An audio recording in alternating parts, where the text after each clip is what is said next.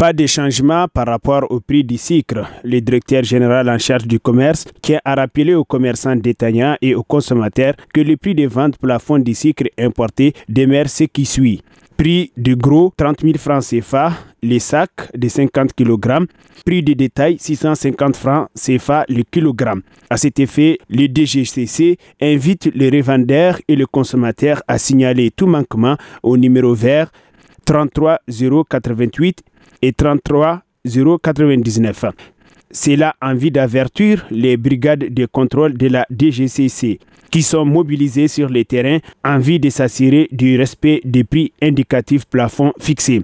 Quant aux plus hautes autorités, elles restent déterminées et appellent les opérateurs économiques à respecter les prix indicatifs plafonds fixés et à éviter toute spéculation sur les prix du sucre et appellent la responsabilité collective, à faire preuve de vigilance et à signaler tout manquement aux autorités.